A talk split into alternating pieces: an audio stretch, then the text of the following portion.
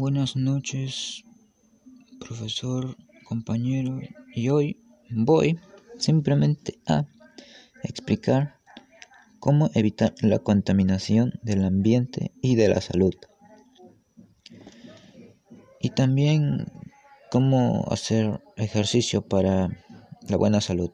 Bueno, empecemos. Mi nombre es José Julio Toledano García de Tercero D y hoy voy a explicar cómo evitar la contaminación del medio ambiente y también la contaminación de la salud. El medio ambiente pueden ser los árboles de nuestro planeta, árboles o plantas también, pero la contaminación ha provocado a que varias plantas o varios bosques se quemen debido a que algunas personas dicen, ay no, voy a quemar este bosque. ¿Qué importa? Pero es un daño. Quemar algo o quemar llantas también, porque a veces vemos llantas que queman o, o bolsas de basura, que provoca que el humo negro haga daño. Haga daño a la salud. Por eso hay que cuidar nuestro planeta, sembrar plantas, cuidar a, las, a los árboles. Algunos lo talan provocando que no tenemos buen aire para respirar. Es importante respirar aire para tener salud. También la contaminación del ambiente puede ser por lanzar, lanzar bolsas lanzar bolsas en los ríos, quemar basura, tirar cualquier bolsa, haciendo que haciendo que crean cerros de basura provocando mal olor. Incluso que además la basura también puede provocar enfermedades y también el humo, por ejemplo, no respirar bien. Algunas personas pueden morir haciendo que cuando respiren provoquen una cuando respiren respiren constantemente aire contaminado. Es un daño totalmente. Hay que evitar la contaminación. Y también de la salud. La salud es importante.